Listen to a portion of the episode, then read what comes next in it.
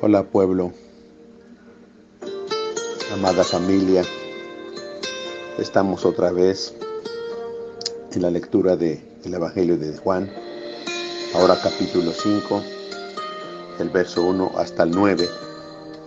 Vamos a ver esta, este milagro del Señor. Dice, después de estas cosas había una fiesta de los judíos y subió Jesús a Jerusalén verso 2. Y ahí en Jerusalén, cerca de la puerta de las ovejas, un estanque llamado en hebreo Bethesda, el cual tiene cinco pórticos.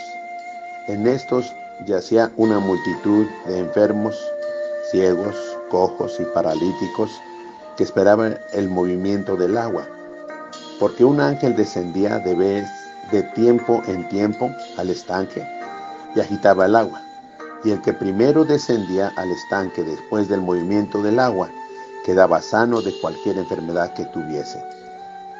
Había allí un hombre que hacía 38 años que estaba enfermo. Cuando Jesús lo vio acostado y supo que llevaba ya mucho tiempo así, le dijo, ¿quieres ser sano?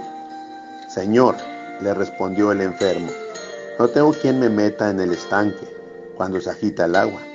Y entre tanto que yo voy, otro desciende antes que yo. Jesús le dijo, levántate, toma tu lecho y anda. Al instante aquel hombre fue sanado y tomó su lecho y anduvo, y era día de reposo aquel día. Un día donde los fariseos, los religiosos de la época les molestaba tanto que Jesús hiciera milagros en el día de reposo, pero el día del Señor, era su día de Él y Él podía hacer lo que Él quería. Pero vemos aquí, en esta historia que sucedió en el tiempo de Jesús, un estanque llamado Bethesda, donde yacían alrededor de él muchos enfermos de muchas diversas enfermedades.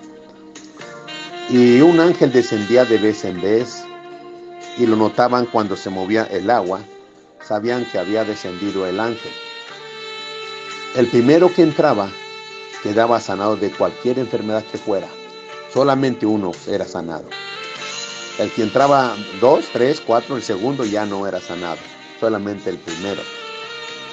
¿Cómo sería esto? ¿Quién sabe? No tenemos más escrituras de cómo era esto, pero está aquí plasmado y lo que veo, yo puedo ver a Cristo.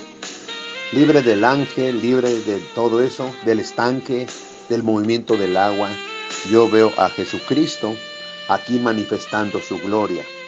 Verso 6.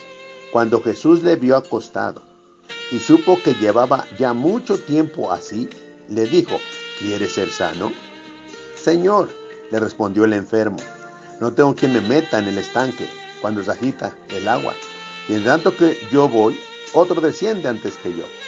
Jesús le dijo, levántate, toma tu lecho y anda.